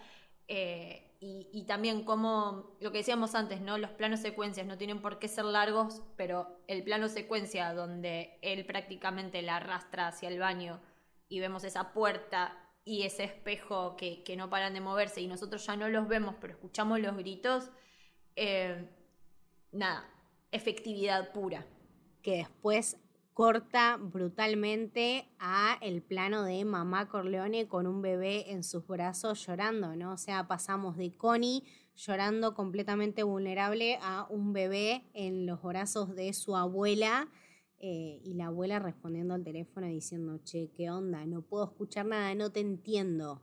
Y se lo pasa a Sony. Y bueno, a partir de ahí eh, Sony firma lo que es, bueno, su sentencia de muerte. Su sentencia de muerte, sí, sí, y, que de hecho ya habían como jugueteado con esta idea, porque esto ya había pasado de que él va y lo, lo, lo, cagapillas, que es en esta escena que decimos que son súper opuestos, que es muy de Irishman, discúlpenme, pero es muy la escena de Robert De Niro yendo a cagar a piñas al del almacén. Eh, y nada, ya la primera te salió bien, ya la segunda, amigo, date cuenta, es una trampa. Y también por esto que hablamos de la impulsividad, ¿no? Esto que decíamos, sale solo, sale desprotegido, sale en el auto, sin nadie. Bueno. Completamente, completamente opuesto a su padre, ¿no? Su padre siempre buscando a alguien que lo acompañe, que maneje, que vaya, que esté con él. Él siempre desprotegido, me chupan todos la pija, yo voy y hago un, bueno, impas en este peaje donde la tragedia es realmente mortal. Tengo recuerdos de mi madre diciéndome tipo, esta es la muerte que me traumó de por vida, tipo. Es real. Y, realmente le creo porque es muy impactante. De vuelta este tema de Coppola siendo un absoluto obsesivo en todo lo que refiere a elementos realistas para hacerte sufrir y para hacerte contemplar una muerte, ¿no? O sea, eh, suena y se ve y se siente sumamente real y sumamente eh, trágica, porque es lo que es, ¿no? O sea, empatizamos con Santino a lo largo de toda la película. Es un chabón que lo da todo por su familia, por su padre, por su hermana. Por su hermana. Que lo vemos ir eh, a, defenderla y a defender sus ideales y que realmente termina emboscado. Es algo desolador. Eh, entendemos perfectamente a Vito cuando está destrozado. Es algo que, lo lleva al, no sé, al luto absoluto. Aparte, Sony también es como esta doble, cara de, la moral, ¿no? De la importancia de la familia, porque es su familia, pero a la vez es una persona súper adúltera, ¿no? nos muestran varias ocasiones que engaña a su mujer, como bueno, todos estos personajes no son ni muy, muy, ni tan, tan. Mucho amor a la familia, pero bueno, no hay mucho respeto ahí en, su relación con, su mujer, que igual también ahí te muestran como un código de que medio ella que está bien, ya está inflada, es medio bueno, sé lo que se te cante. Eh, pero sí, es, la verdad que es muy dolorosa esa, esa escena, no termina más, tipo le dedican realmente muchísimo tiempo, eh, es muy explícita la cantidad de casquillos cantidad de casquillos que, que, se ven, o sea, la cantidad de agujeros, eh, sí, es, eh, es, muy dolorosa y creo que también va, es igual de dolorosa la escena en la que Vito nuevamente por Tom se entera de la muerte de, de Sony. Y también lo lindo y lo, no sé, orgánico que dialoga con la primera escena del padrino de Bonacera contándole a Vito cómo masacraron a su hija. Bueno, Bonacera no necesita ningún diálogo, ¿no? Él trabaja con los hechos. No necesitamos un diálogo para saber lo que pasó porque ya lo vimos. no necesitamos saber qué le pasa a Vito por la mente cuando despliega esa sábana y dice, Look how they massacred my boy. Eh, es un dolor que excede mucho más allá y que sin embargo los pone en igualdad de condiciones, porque como Bonacera necesitaba un favor de Vito en su momento, ahora Vito necesita un favor de Bonacera. Entonces, eh, esta mm, continuidad que se mantiene a lo largo de toda la película es realmente exquisita, no la encontrás en ningún en ningún proyecto hecho hasta ahora. No, no, no, Se, no se encuentra. Es algo que va más allá. Y aparte esto que decías vos, el diálogo que tiene con la primera escena. Acá lo vemos a, a Corleone bajando. El ascensor baja, como un, descenso al purgatorio.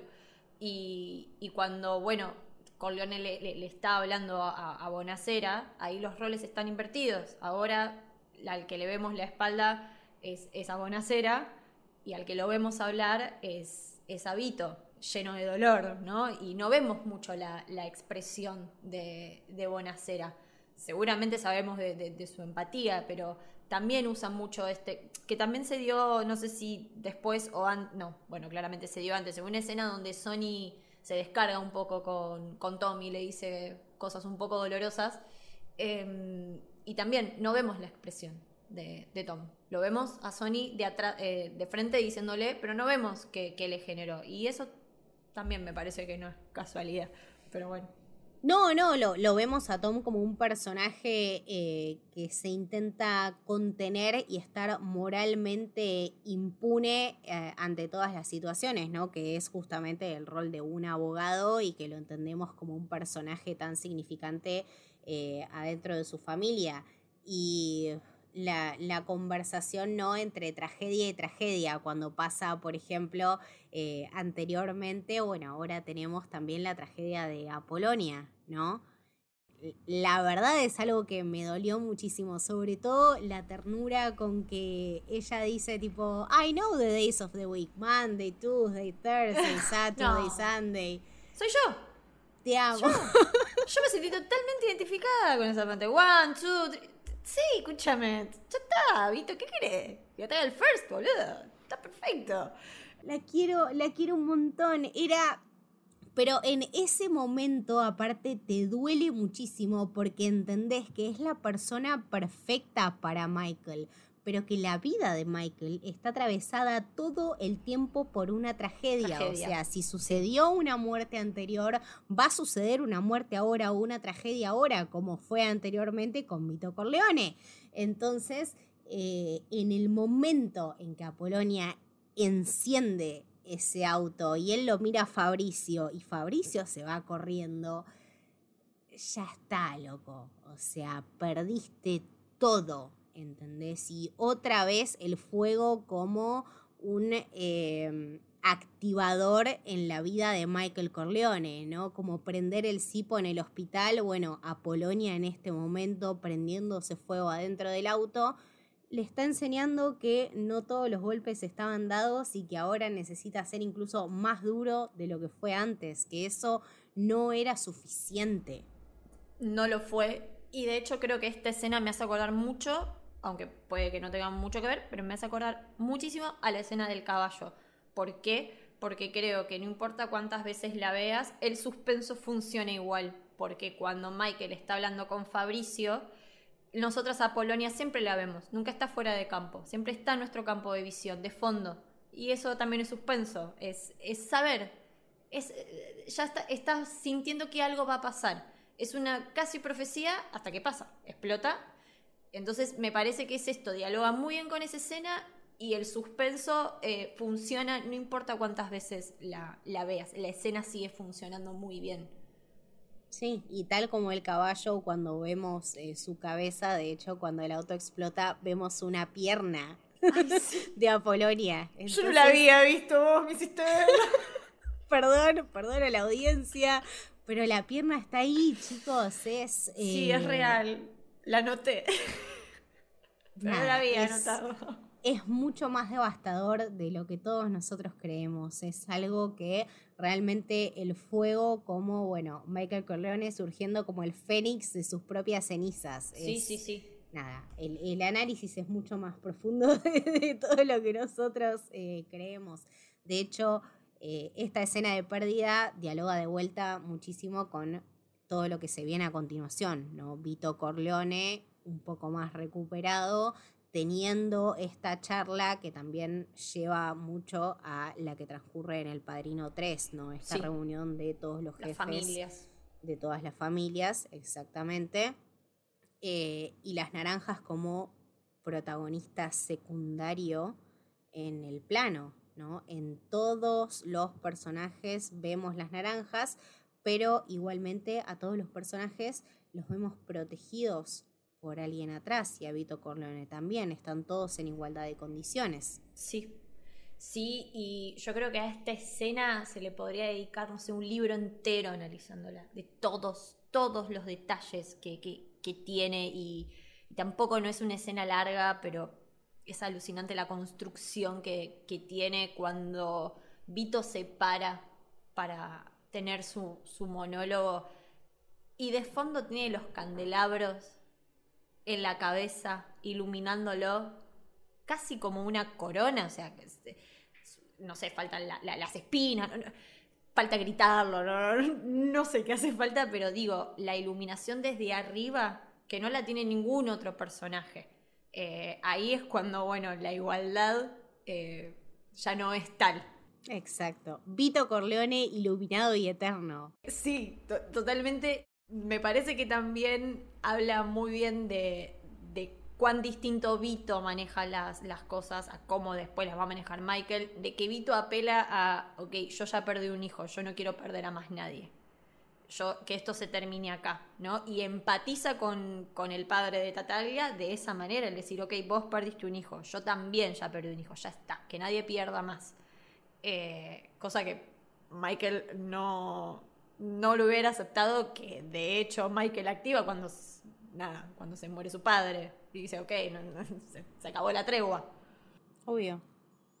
No, y, aparte me parece que acá empieza una etapa sumamente distinta para el manejo de la familia en torno a eh, sus propios negocios, ¿no? Ya tenemos a Michael que vuelve a trabajar activamente para eh, los Corleones y bueno, pone cartas en el asunto, ¿no? Tenemos esta escena de vuelta casi mm, una pintura renacentista de todos estos hombres reunidos discutiendo cosas de la familia, preguntándole a Vito, diciéndole, che, ¿qué onda? ¿Está bien si hacemos esto o si hacemos lo otro? Y Vito Corleone ya en un plano completamente distanciado de todos estos aspectos, ya más chiquito, más viejo, más derrotado, más débil. Alimentando peces alimentando peces, hablando mucho más bajito. Eh, ¿Querés saber algo?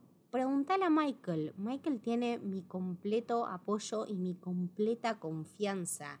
Y de vuelta a esta construcción donde están todos en un plano general y la figura de Michael después se va haciendo mucho más grande, sentado en la misma silla de su padre, con la misma posición y que todo el mundo después le va a consultar cosas a él. Totalmente, y, es hermosa y también muy emocionante la última escena que comparten Michael y Vito eh, en esa charla tomando vino. Eh, no, bueno, que eh, el vino, perdón que nos pusimos un poco pesadas con esto, ¿no? Pero bueno, el vino también es un elemento muy, muy bíblico, muy de la religión, muy del catolicismo, la sangre de Cristo. Es la comunión, chicos. Claro. Exactamente. Entonces hay como ahí nada, la, comida creo que en este tipo de películas como El Padrino, como las películas de Scorsese, son un nexo conector también. Hay, hay algo eh, que siempre hay como una importancia en, eso y es una importancia por esto mismo, porque conecta a, los personajes. Eh, y, y, también está como filmado de una manera también un poco onírica. Tiene como una iluminación muy particular que no tienen las otras escenas. Un, setting muy particular. Ellos en el patio de la casa en Italia. No es eh, el despacho de Vito completamente oscuro. Es algo nuevo, es algo verde, es un renacimiento, es eh, el nacimiento de una nueva era. Eh, sin darnos cuenta, Francis Ford Coppola nos está anticipando todo lo que va a pasar, ¿no? Al viñedo, del viñedo venimos y al viñedo vamos. Eh, y, las naranjas siempre como protagonistas, que de hecho, bueno, nos llevan después eh, a la gran tragedia que es la muerte de Vito Corleone, ¿no? Y me parece que no hay escena más exquisitamente planeada, realmente tiene un montón de capas de análisis. Yo simplemente quiero quedarme con el afecto entre Vito Corleone y su nieto. Este vínculo que nunca pudo tener con ninguno de sus otros hijos y que también les habla mucho, me parece, a los abuelos de, o a la gente de esa época, ¿no? Cómo criaron a sus hijos en base a todas sus creencias y creyéndolos eh, herederos de su propio legado y que con sus nietos tenían un poco de release, un poco de libertad y realmente viéndolo a él tan contento y tan descontracturado, corriendo por este campo de naranjas, sabiendo todo lo que las naranjas nos anticipaban, eh, también forma parte de un elemento súper eh, suspenso hitchcockiano, ¿no? Que todo el mundo siente lo que va a pasar y que hasta que no pasa no lo querés creer. Mal. Y, y también me parece que esa escena dialoga muy bien con la, con la anterior, ¿no? Porque Vito en un momento Vito en un momento le dice a Michael, nos faltó tiempo. Y Michael le dice, bueno, en algún momento, papá. Y el, su último momento es con su nieto. O sea, y me parece que también dialoga excelente con el final de la tercera. Él muere acompañado, no muere solo. Muere rodeado de, un familiar después de una situación hasta lúdica, eh, jugando en compañía, en su casa. Digo, en, la 3 la muerte de, Michael es en un lugar súper árido, como oscuro, solo, con un perro, o sea, es muy distinto eh, la, muerte de, los dos. Y creo que también eh, Vito antes de morir eh, no sé si es que le marca el destino a Michael tan así, pero le marca mucho cuando le dice como, bueno, yo anhelaba que fuéramos una familia respetable. Es como un poco, bueno, la presión ahora de Michael de acá en adelante va a ser, ok, tenemos que ser una familia respetable a costa de... De hecho, es lo que lo lleva a, Michael a la ruina eh, emocional, ¿no? No, no, no económica necesariamente, pero a la ruina familiar realmente. Sí, sí. Y nada, este momento me parece súper destacable, eh, el momento de lucidez que tiene Vito cuando está discutiendo estas cosas con Michael, tipo, bueno, el que te proponga una reunión con tal es la persona que te va a traicionar. Eh, a ver, el viejo estaba en una, pero no estaba tan en una. Entonces, lo último que sabía y las últimas cosas que pudo entender se las dejó a su hijo y a partir de ahí está siempre la influencia. De hecho, en el momento en el que Vito Corleone muere, vemos toda esa secuencia y de vuelta el suspenso, ¿no? De vuelta la información que teníamos de la persona que le introduce esta reunión a Michael, es la que lo está traicionando, que de hecho es eh, alguien muy cercano a, a la familia, como que él no se lo esperaba en absoluto. Se lo esperaba, de hecho, de parte de Clemenza y le dice, no, bueno, Clemenza.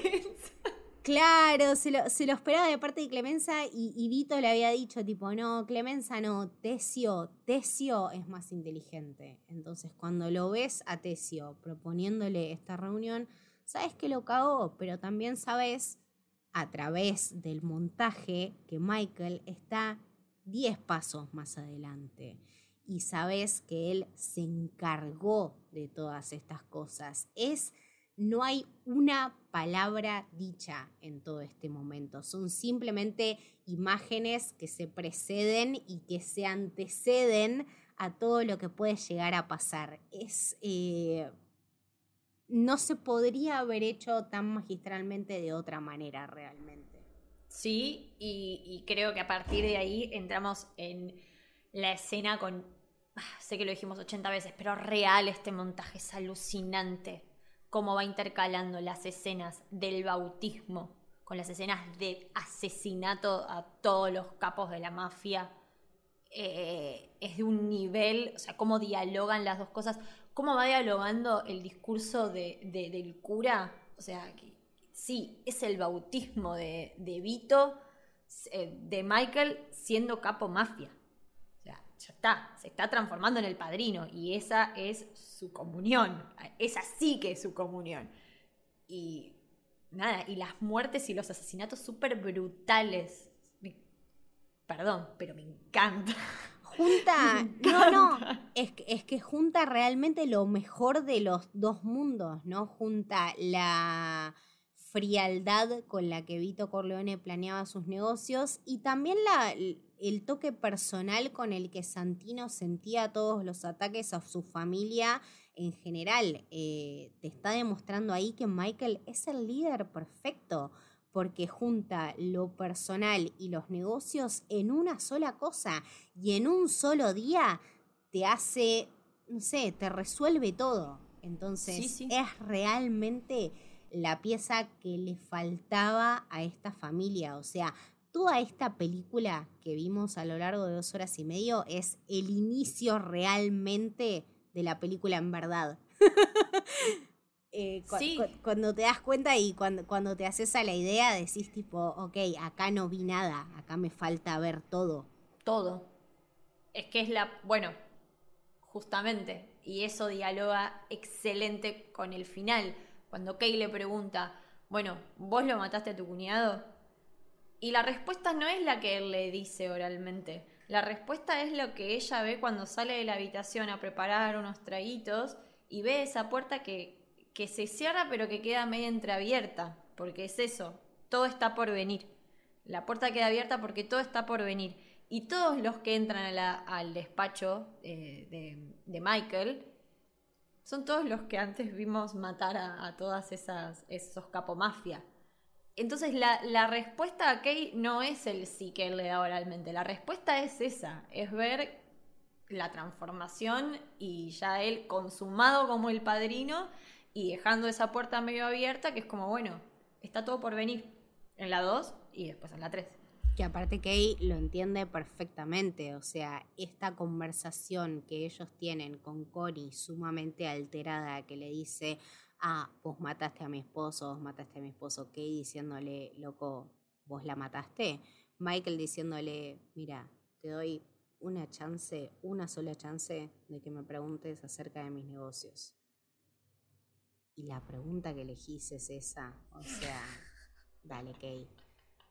Yo sé que te querés hacer la boluda, pero wow, ¿entendés? Eh, es la gran hermana, date cuenta que. Es la gran hermana, date cuenta pero la fortaleza y de vuelta, ¿no? La actuación de Al Pacino mirándola a los ojos y diciéndole, no, estás re equivocada, no, no lo maté yo. Dale, descarado, mentiroso. Aparte te la crees, tenés razón porque te la crees con la seguridad con lo que se lo dice. Por eso digo, tipo, la respuesta no es esa, porque vos te la crees. Decís, claro, no, ¿cómo es? Mira la carita que, pone. Pero la respuesta es, es, la otra. Decir, ok, y es como decís vos, ok, viendo el decir, ok, en esto se transformó mi marido. Esto va a ser así. Ese es su lugar con los hombres en el despacho. Tu lugar es por fuera, de la puerta para afuera. Y ese mundo en el que nunca vas a llegar a entrar. Y ese mundo también que, se funda para él, ¿no? Una nueva era como realmente ese personaje que nunca se imaginó y nunca quiso ser, eh, mismo su personalidad sufre un cambio rotundo a lo largo de este año, año y pico, realmente no sabemos cuántos años pasaron en el medio, eh, solamente sabemos que ahora él está a cargo de la familia Corleone y que realmente está dispuesto a hacer lo que sea necesario para eh, validar la figura de su padre y validar sobre todo el, nombre de su familia y conseguir esto que su padre anticipó, este tema de que la familia sea completamente legal, que lo hmm. va a llevar como propósito a lo largo de la película 2 y lo que es la película 3 nada, es el, es el nacimiento de Michael en general y no. Nunca jamás me alcanzan las palabras para describir, no sé, lo, grandiosa que fue esta película y espero que a lo largo de este episodio le, hayamos hecho eh, justicia. No sé si hay algo mucho más que mencionar. Eh. Eh, no, porque es eso, todas las puertas quedan abiertas para seguir dialogándola y analizándola en la 2 y en la 3, es como, aunque todos sabemos cómo sigue, prefiero como no spoilar, porque me gusta esta sensación de ir por partes.